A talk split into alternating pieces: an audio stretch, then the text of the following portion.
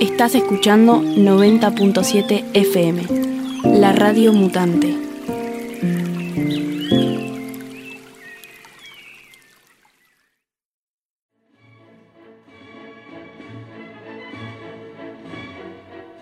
Bien, como mencionábamos, vamos a estar ahora al aire eh, con Sofía Estelarra. Ella es doctora en Ciencias Sociales por la Universidad de Buenos Aires.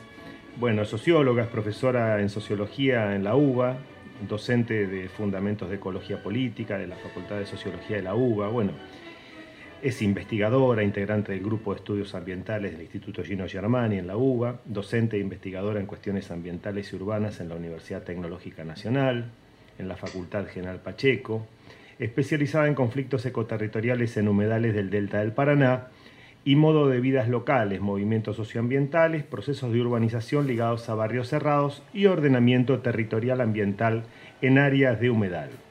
Bueno, con Sofía nos conocemos ya hace un tiempo y hemos compartido muchas actividades, así que es un placer estar con ella hoy aquí en, la Radio Mutante en la 90.7.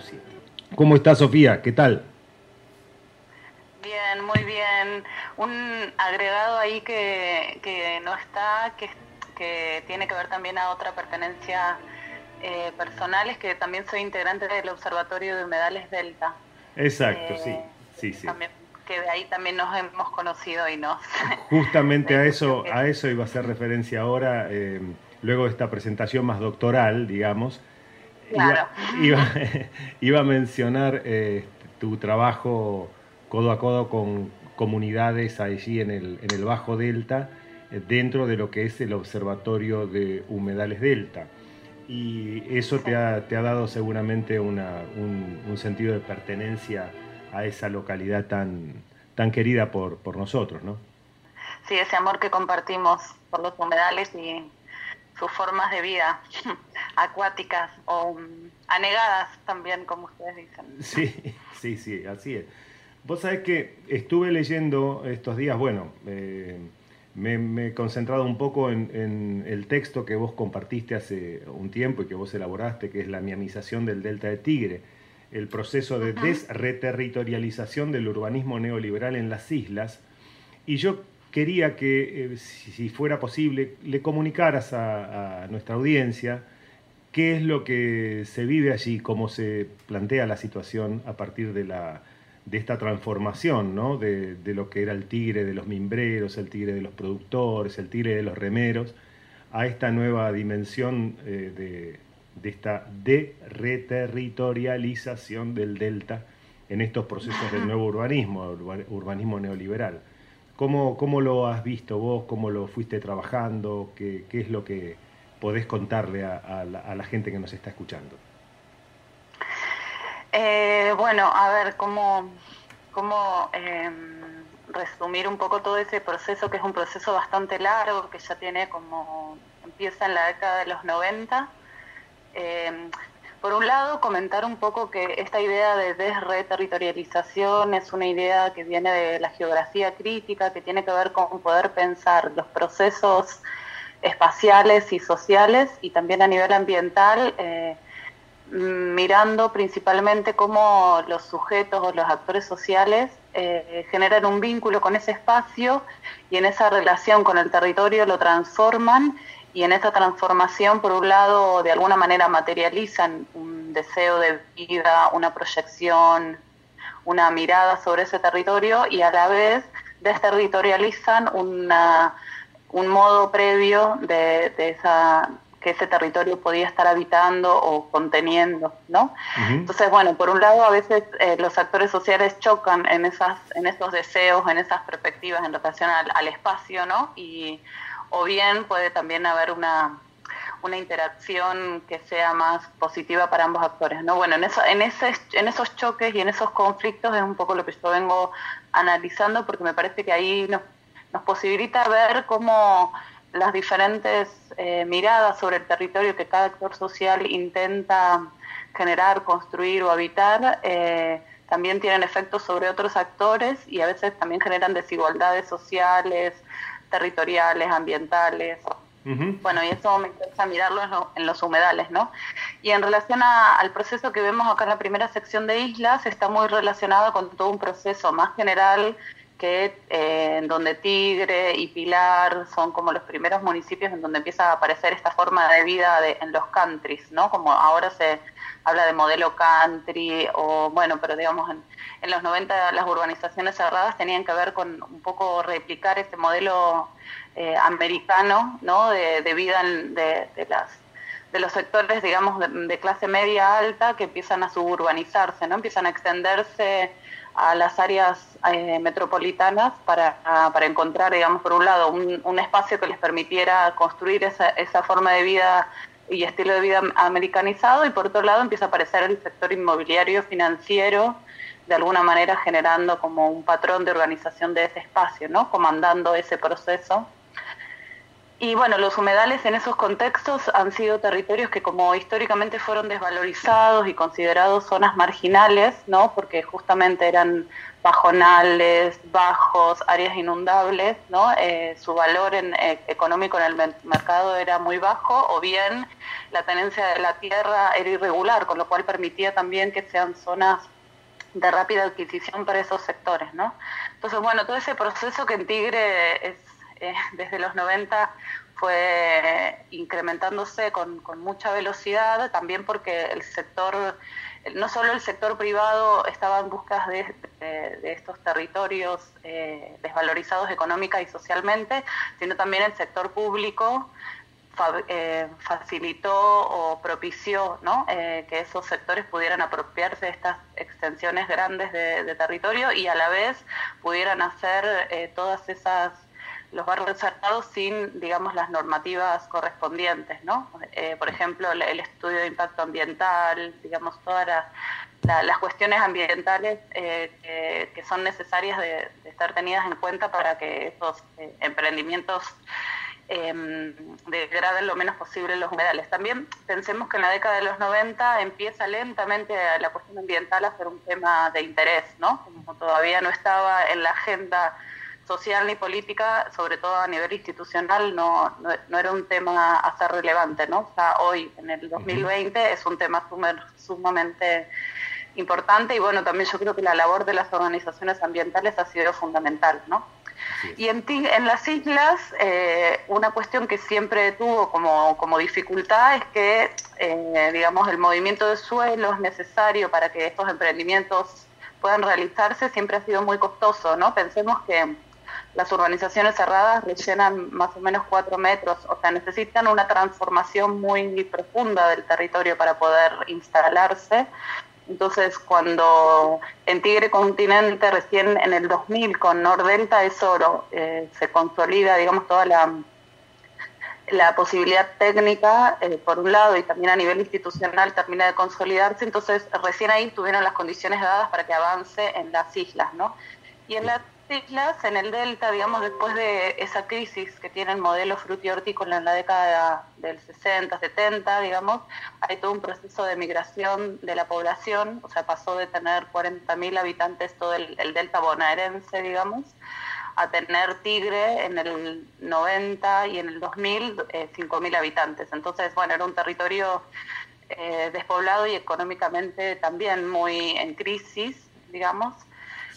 Entonces, bueno, lentamente empieza a ver como esta mirada del capital inmobiliario financiero en las islas como un territorio para el arraigo de estos megaproyectos, de estos mega emprendimientos urbanos, las urbanizaciones cerradas. Entonces, bueno, y eso también es vinculado a que el sector gubernamental también propiciaba esa mirada eh, del delta como el desarrollo ideal, ¿no? Porque tenía eh, un humedal como el humedal empieza a parecer una, una garantía también de un paisaje eh, igualmente importante como por ejemplo, no sé, las playas del Caribe, ¿no? De repente los humedales comienzan a ser vistos, digamos, justamente por esta característica de poder tener el verde y el agua eh, en el mismo lugar y a la vez algo de, de, replicar esa forma de vida de Miami, ¿no? Los yates, eh, la privatización, los muelles, bueno, como todo, como todo ese modo de vida empieza a ser eh, posible de ser instalado en el delta, ¿no? Por eso a mí me parece interesante esta idea de mayamización, ¿no? Sí, totalmente. Bueno, hay un modo de vida que se puede replicar en las islas, pero también en todo, en Tigre continente, en toda la cuenca del río Luján, ¿no? Y bueno, lo estamos viendo en Entre Ríos, digamos, no es exclusivo de esta zona, pero bueno, sí, sí acá hay, hay un, están los humedales, que es como una, una valorización económica y, genera una renta natural que no tienen otros territorios. Sí, sí, bueno, eso como medio general te estoy diciendo. No sé si querés que... No, no, no, me parece muy bien lo que estás diciendo y a medida que vos vas conversando, a mí imagínate, se me van ocurriendo 7.000 preguntas por minuto. Me imagino. Y comentarios. sí, comentarios y cosas. Pero bueno, eh, la idea un poco también es cómo se ha desvalorizado eh, un tipo de vida, una forma de vida y un imaginario de vida, se, a ver, se desvaloriza por un lado porque no se lo apoya, digamos, al poblador, a la estructura económica que lo mantiene, pero se, hay una apropiación de parte de estos nuevos actores de ese imaginario, ¿no? del imaginario de la pureza prístina, del humedal, de las formas de vida, del paisaje. Por un lado se, se expulsa al poblador, se, se hace todo lo posible para que ese poblador no tenga las condiciones como para seguir viviendo, pero por el otro lado hay un aprovechamiento de esa mística del, del, del, delta, ¿no? que, fue forjada a través de muchísimos años de, de trabajo, de entendimiento, de diálogo, de comunicación. ¿Cómo, ¿Cómo, ves ahora la vida del, del poblador isleño en este momento? Eh, ¿Y cuáles son los desafíos que, para vos se enfrentan? Porque me extiendo un poquito más. Supongo que la idea del progreso muchas veces se encandila y a mí me ha pasado de hablar con isleños que te dicen que estos avasallamientos iban a traer un progreso. Eh, ¿Cómo ves ahora la vida del poblador con respecto a este tipo de emprendimientos? Bueno, por un lado, yo lo que, lo que veo ya desde hace 10 años aproximadamente, empieza a ver como para mí un modelo, un modelo de desarrollo de vida en disputa, ¿no? Que por un lado está esta, este proceso de mayamización del delta, que de algún modo tiene que ver con esto que decís vos, ¿no? Como una mirada económica y, digamos, también de, lo que denominamos ecoeficiencia o capitalismo verde, ¿no? Empezar a entender los humedales desde una mirada de la rentabilidad económica en donde sí, el paisaje se valoriza económicamente, pero también esa identidad isleña romantizada, ahistorizada, ¿no? como el productor de mimbre, de junco, el pescador quedado como en el tiempo, digamos, se construye también como, eh, como una rentabilidad más, ¿no? Eh, porque es como una imagen también aconflictiva y ahistórica que de alguna manera completa esa, esa mayamización, ¿no? Es necesario para para el imaginario eh, neoliberal. Entonces, por un lado está eso, que no es solamente en, la expresión de los barrios cerrados, también el turismo, el modo del turismo depredador, este turismo que también viene a dar una vuelta en cinco minutitos a la isla o en 15, ¿no? Y que te venden un poco esos paquetes. Eso también es una forma, de algún modo, de el urbanismo neoliberal que construye este territorio como un territorio para ser vendido eh, y para hacer un servicio más de recreación, de tranquilidad, ¿no? Para, para los sectores eh, urbanos locales e internacionales. Entonces, por un lado está ese modelo eh, que me parece que está en tensión muy fuertemente y por otro lado está esta forma de vida local histórica que también se empieza a revalorizar. Me parece que ahí el conflicto, el caso de Colony Park, que es un conflicto ya emblemático y que vos conoces muy bien y que supongo que mucha gente ya lo conoce, ¿no? Este medio emprendimiento. Está bueno, está bueno que, lo, vuelvas a mencionar más o menos cuál fue el conflicto, porque no, todo el mundo acá en la, zona. No sabe. El caso de Colony Park es un caso, el eh, Colony Park es el nombre de un emprendimiento de barrios cerrados que empezó en finales del 2007-2008 a promocionarse y hacer todo el movimiento de suelos y la transformación territorial eh, en, el, en la zona de Canal Vinculación, Río San Antonio Anguila, justo enfrente de San Fernando, eh, como en el tramo final de lo que es el territorio de Tigre, de islas, ¿no? Y la zona más frágil porque es una zona de, de crecimiento de islas, que es la característica fundamental que tiene el Bajo Delta, que es son zonas de formación de islas constantes. Entonces, bueno, es muy interesante este caso porque ya cuando empieza a avanzar la mirada del capital inmobiliario y financiero sobre las islas en la década del 90, uno de los primeros proyectos es en esta zona cuando todavía eran pajonales. Y en ese momento, en los 90, 96, eh, el proyecto queda paralizado por una disputa, por denuncias vecinales y también por una disputa entre Tigre, San Fernando y San Isidro. ¿no? Pero bueno, Diez años después, en el 2008, eh, el emprendimiento avanza efectivamente y lo, paradigmático es que desaloja familias isleñas que venían habitando estas tierras desde hacía más de 50 años, justamente cuando las tierras se empiezan a formar. Bueno, estas familias isleñas que son, bueno, digamos, tienen una forma de vida muy singular y que es muy común en esta zona de la isla y también delta arriba, digamos, que tiene que ver con algo de lo que llamamos modo de vida isleño, ¿no? Familias que se dedicaban a la, al junco, a la caza, de nutria para autoconsumo, eh, a la venta de pescados, bueno, digamos, a la, a la chacra y que son familias que se han instalado en las tierras en formación y que han visto crecer las islas, esa es una expresión muy típica de ellos, pero también que da cuenta de esa relación directa con el ecosistema, de conocer el, ecosistema de humedal, digamos, eh, no en términos académicos, sino en términos de una experiencia de vida práctica y directa ¿no? con el ecosistema y que también aman las islas porque de alguna manera viven de, la pesca, de la caza, del junco, ¿no? de, justamente de esa relación directa.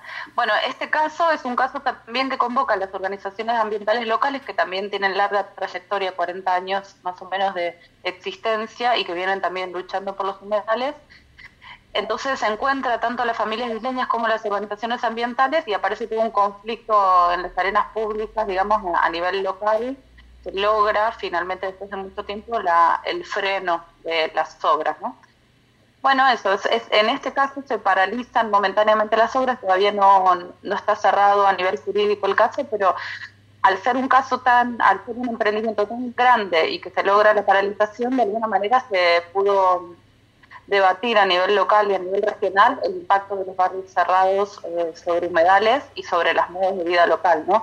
Entonces, para mí, este caso es clave porque, por un lado, visibiliza esa forma de vida local isleña con una relación particular con el ecosistema, que no es una relación romántica, idealizada, ¿no? También eh, intervienen en el lugar, intervienen en el ecosistema, pero no lo degradan porque justamente viven del, territorio, ¿no? Entonces, igual que las comunidades campesinas, si bien eh, intervienen en, los ecosistemas y podemos pensar si es sustentable o no la práctica, pero no lo hacen de un modo destructivo o de, degradación porque necesitan seguir viviendo de ese, de ese lugar, ¿no? Por otro lado, también otra cosa que me parece muy importante en esta zona del Delta, y yo creo que Delta más arriba, las organizaciones ambientales, que hay muchas personas que se han mudado al Delta eh, a vivir buscando otras formas de vida eh, en contacto con la naturaleza y también de alguna manera relacionándose con el ecosistema y creando un vínculo directo. Entonces también ahí hay toda una, una racionalidad, una forma de vínculo más ambiental y también eso promueve otras prácticas sustentables, ¿no? Entonces, tanto la forma de vida histórica como estas nuevas formas de vida en el humedal, de algún modo buscan un territorio sustentable, ¿no? Una defensa de los humedales, de las formas de vida local. Entonces, ahí hay otros modelos de desarrollo eh, que tienen un poco que ver con todos los días, ¿no? Han sido negados, invisibilizados, olvidados. Y que, bueno, en estos momentos son las formas de vida que eh, que nos permiten pensar otro modo sustentable de habitar el territorio, ¿no? Sí, totalmente. Vos sabés que, bueno, estamos hablando de una zona de Frente de Avance del Delta. Quien haya leído Sudeste de Haroldo Conti puede situarse mejor en esa zona, ¿no? Porque justamente donde está enfocado este conflicto que recién Sofía nos estaba mencionando, en el caso de Colony Park. ¿Los capitales eh, de, que impulsaban Colony Park eran todos capitales nacionales? Sí, bueno, o sea, hasta lo que yo sé, sí, quizás haya cosas que no, que no sean de conocimiento tan público, pero hasta lo que sé, sí. ¿Y, hay otros tipos de emprendimientos como el de Colony Park o diferentes, pero en zona de isla, que están impulsándose en este momento? No, de esa envergadura no. Después, un poco en este trabajo que, vos mencionabas, yo hice, digamos, una actualización y en realidad consolidados esta Isla del Este, que era de uno de los emprendedores de Colony Park, son los hermanos Schwartz, eh, y en paralelo a, la construcción de Colony Park empieza a construirse Isla del Este, pero que tiene un tamaño mucho más pequeño, tiene 72 hectáreas Em, pero si vos lo ves del Google Earth y este está en funcionamiento y finalmente logró las aprobaciones municipales y todo y está funcionando. Y después Isla Santa Mónica es otro barrio cerrado, pero es previo a Colony Park y tuvo otra, otra forma de construcción eh, porque todavía no estaba el desarrollo técnico como Colony Park, fue un poco más, entre comillas, artesanal o, manual.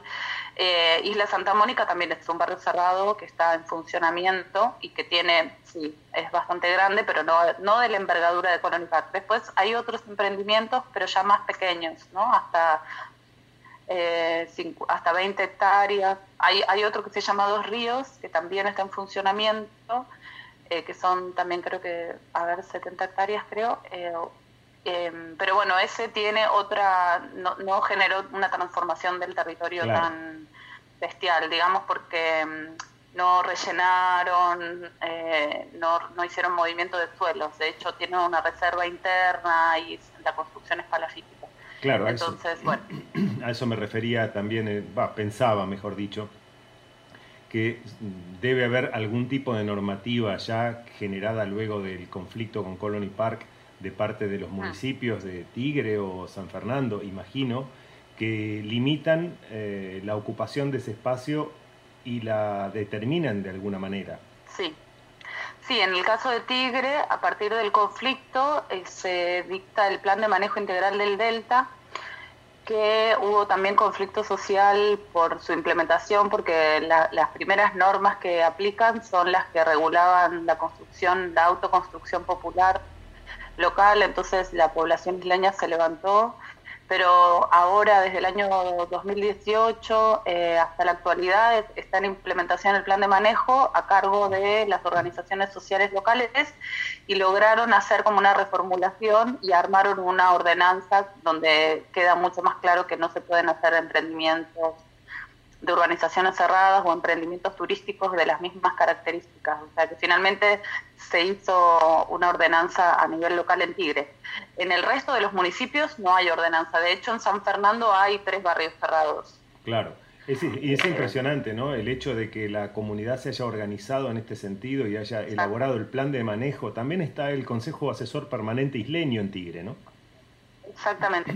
Claro, a partir de el, a partir de este conflicto, cuando se implementa el plan de manejo, aparece esto, desde las organizaciones se, se propone este Consejo Asesor Permanente, que tuvo su primer expresión en el año 2013 más o menos, y después por tensiones con la municipalidad queda eh, en stop, digamos, o queda ahí como eh, medio sin efecto o sin, sin realizar acciones y en el año 2018 se activa nuevamente y ahora este Consejo Asesor Permanente Isleño está súper activo eh, asesorando la implementación del plan de manejo integral del Delta. Entonces, eh, bueno, son iniciativas de ordenamiento territorial bastante interesantes también porque implican participación social eh, y ciudadana también en la cuestión. Sí. sí, eso, eso lo vimos muy bien, bueno, lo escuchamos y lo conocimos bien cuando fue el encuentro en Rosario que, vos participaste y que estuvimos ahí colaborando y organizando desde Casa Río también,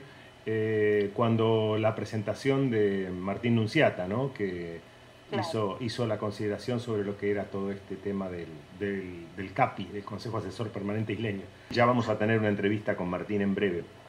Y es muy interesante y también muy inspirador para los vecinos de otras zonas, ¿no? que esto se conozca, eh, formas de autoorganización, de interdependencia, que se vinculen vecinos de acá de la zona con, vecinos de Tigre o vecinos de Campana o mismo de otra provincia como puede ser Santa Fe o Entre Ríos, ¿no? porque estos modelos son interesantes para, para fortalecer la organización comunitaria en defensa de los propios territorios. Exactamente. Sí, sobre todo porque no hay, no hay otras, hasta lo que yo sé, otras experiencias de ordenamiento ambiental territorial en humedales con gestión participativa a nivel social, ¿no? por ahí hay iniciativas que son más bien desde el sector gubernamental, pero bueno, digamos, esta, esta experiencia me parece que es súper potente en ese sentido, ¿no? También, eh, bueno, digamos, eh, tiene sus limitaciones, eh, porque también es necesario recursos económicos para poder potenciar estas experiencias, ¿no? Entonces, no solamente la voluntad política, que es muy importante igual y es muy necesaria, sino también, bueno, digamos, todo lo que implica eh, gestionar un territorio y que sea de modo participativo también requiere una inversión, ¿no? Pero bueno, también es cierto que en Tigre, si lo van a entrevistar a Martín, te escucharán mucho mejor, hay una experiencia histórica de organizaciones eh, y de propuestas eh, que, bueno que también permiten que esta participación sea sea muy activa y sea muy efectiva en esa gestión no porque ya viene habiendo experiencias previas no entonces eh, es muy importante para potenciarlo ¿no? Sofi y decime qué opinión te merece la, la, la novedad de la reactivación del PIECAS anunciada por el ministro de Medio Ambiente últimamente bueno, creo que me merece un poco de, mm, eh, de alegría como, ¿no? como a varios, eh, en el sentido de que realmente es muy necesaria una articulación interprovincial, ¿no? una mirada regional de los humedales es fundamental, sobre todo porque estamos en este contexto de crisis hídrica ¿no? del, del río Paraná y no, no hay perspectiva de que se mejore en los próximos años. Entonces, creo que realmente hay un momento para hacerse la pregunta en torno al modelo de desarrollo en los humedales y en todo el delta que es fundamental, ¿no? O sea, frente a la, seca y a la crisis hídrica que vamos a tener, qué tipo de desarrollo se van a, fomentar, qué tipo de, de, esto, de producciones se van a fomentar, si vamos a poder finalmente eh, fomentar las producciones locales, sustentables. Y, bueno, me parece que el PIECAS puede ser una, una buena herramienta para viabilizar eso en la medida que pueda esto, ¿no? Incorporar la mirada de las organizaciones y no solo la la consulta, ¿no? Creo que ahí, en relación a, lo que estamos eh, transitando acá con, el plan de manejo integral del Delta, me parece que no es suficiente con preguntarle a las organizaciones qué les gustaría, ¿no? De, En su territorio. Me parece que la gestión tiene que ser desde un inicio participativa y tiene que haber una reformulación de las políticas públicas con participación y con financiamiento para que eso efectivamente se traduzca en acciones concretas en el territorio, ¿no? Y que también pueda haber financiamiento para reevaluar, bueno, un poco lo que se está haciendo ahí con Humedales sin Frontera, ¿no? Como que también hay, hay un ejercicio de proponer, evaluar la propuesta y volver a ajustar, ¿no? Todo ese trabajo requiere no solo la consulta a las organizaciones, sino generar instancias participativas de gestión y recursos económicos para eso, ¿no? Sí, porque, primero aclaremos, aclaremos, Sofía, que primero para quien nos está escuchando, que el PIECAS es, el Plan de Ordenamiento Territorial Sustentable del, del, Delta. Cuando hablamos de Delta no estamos hablando a veces en el imaginario de mucha gente que no conoce tanto, aparece como que el Delta es esa zona del puerto de frutos y un poco más, ¿no? Algunas islas que se conocen cuando se recorre, pero estamos hablando de un territorio, un macrosistema de humedales que nace en Diamante o quizás un poco antes, en Entre Ríos y, desemboca acá eh, sobre el río de la Plata en el frente de avance. Estamos hablando de casi 300 kilómetros eh, de, un, de, un, territorio de humedales eh, que es impresionante y con, con un abanico de, de, culturas y comunidades e historias que es riquísimo. Y el otro tema que vos mencionás es el tema de la consulta. Por lo general, bueno, yo he sido testigo muchas veces de que esos procesos de consulta bajan en una lancha, en una casa, este, cuatro o cinco personas que no, han bajado nunca al delta, muchas veces los ves que bajan con, con mocasines, ¿viste? o zapatos con tacos, eh, a preguntarle si en la casa tienen televisor y cuánta gente vive y listo, ya ese es el proceso de consulta, ¿no? Nosotros estamos mm, eh, avanzando sobre un modelo totalmente diferente de, consideración de qué es la participación pública en estos procesos de toma de decisiones. ¿no? Tal cual. Sí, también me parece un poco en esto que vos señalás, esta heterogeneidad que tiene el delta, o sea, el delta también tiene la particularidad que es el tramo final de la cuenca del Plata, en donde hay muchos países involucrados, ¿no? Está eh, Paraguay, Bolivia, Brasil, Argentina.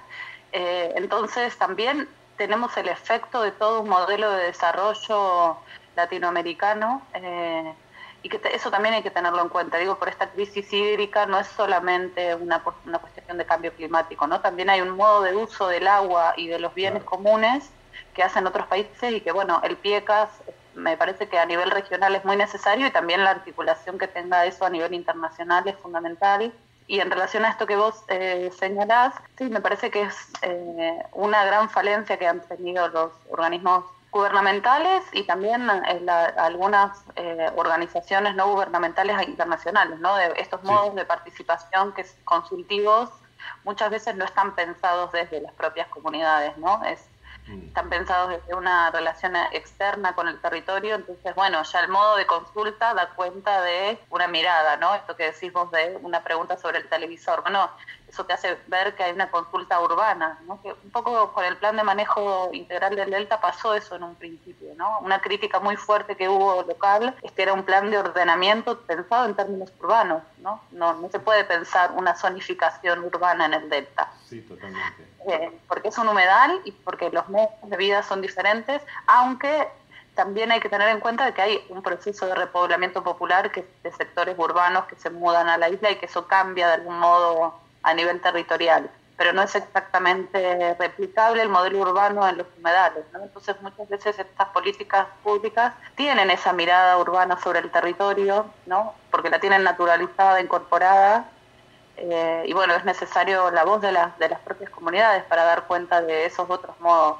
de, Eso trasladado, Trasladado también eh, a la ley de humedales, ¿no? O no solamente al plan de ordenamiento territorial. Si bien la, ley de humedales abarca otras zonas que no son solamente el delta, pero es fundamental que se involucre esa, esa forma de participación. Sí, tal cual. Sí, en relación a eso me parece que a nivel global es un momento clave para los humedales. ¿no? El cambio climático nos permitió visibilizar globalmente la importancia de los humedales.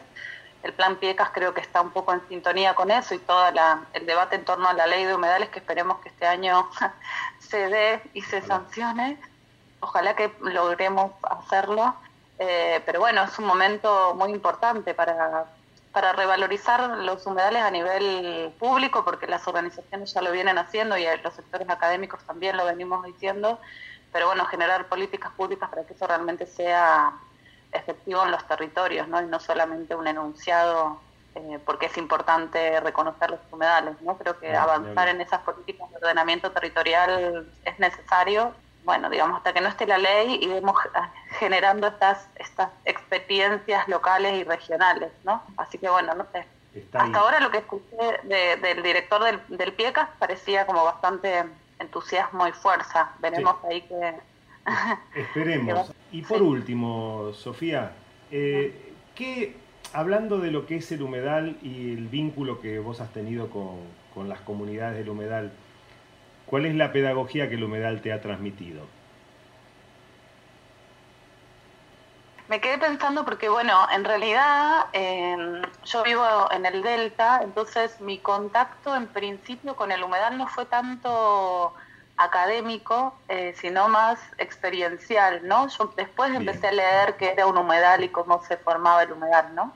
Em, porque, bueno, soy patagónica, entonces también vengo de otras zonas geográficas y al igual que a mucha gente me impactó mucho el agua, ¿no? Entonces creo que el contacto con el río, que después, en, bueno, en mi trabajo con las comunidades y con las familias isleñas, creo que eso fue, es y sigue siendo y va a seguir siendo, ¿no? Como un, camino ahí de, seguir eh, indagando qué es esa relación con el río que es tan fuerte, ¿no? Que condiciona tanto las formas de vida condicionar en un, en un sentido muy potente, ¿no? De, creo que algo, eh, digamos, como muy clave en la, relación con, con, el río y también con la tierra tiene que ver con eh, esa escucha de las condiciones, ¿no? Si el río baja, si el río está alto, si hay viento, la luna, ¿no? Esa relación tan directa con el ecosistema de alguna manera te obliga a, a ir en otro ritmo, ¿no? Que tiene que ver más con un ritmo de la naturaleza, del ecosistema, ¿no?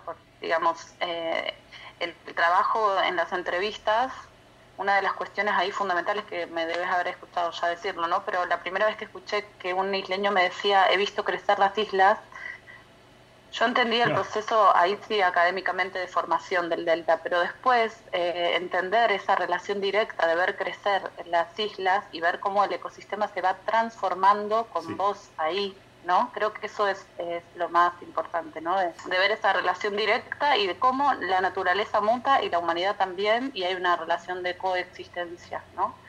Eh, que se puede percibir habitando las islas y teniendo, no sé, la experiencia de una marea, la experiencia de una bajante o de muchas, eh, que cada situación te, trae una nueva, una un nuevo desafío, ¿no? En relación a eso, ¿no? Y ahí creo que eso es lo que más sigo aprendiendo. Bien. Bueno, te, te, agradezco mucho esta conversación que tuviste con nosotros, con Radio Mutante, desde aquí, desde Punta Lara, donde estamos establecidos en la 90.7 y espero que luego de la, de la cuarentena y que pase esta situación tan, tan rara, eh, volvamos a encontrarnos y podamos seguir eh, caminando juntos. Sí, gracias Ale por, por la entrevista. La verdad que me encanta que podamos conversar y que me haya llamado y que esta, esta conversación súper interesante. Y sí, las ganas de ir a visitarles eh, siguen ahí prendidas. Así que en cuanto cuando sea posible, iremos. Dale, ya nos estamos viendo. Bueno, te mando un abrazo fuerte. Dale, abrazos, abrazos. Bueno, estábamos acá con eh, Sofía Estelarra, doctora de Ciencias Sociales de la Universidad de Buenos Aires. Ella es una investigadora que se ha especializado en conflictos ecoterritoriales en humedales en el delta del Paraná y también es eh, integrante del Observatorio de Humedales Delta, eh, así que bueno, ha sido un gran placer conversar con ella. Seguimos un poco con, con música ahora. Vamos.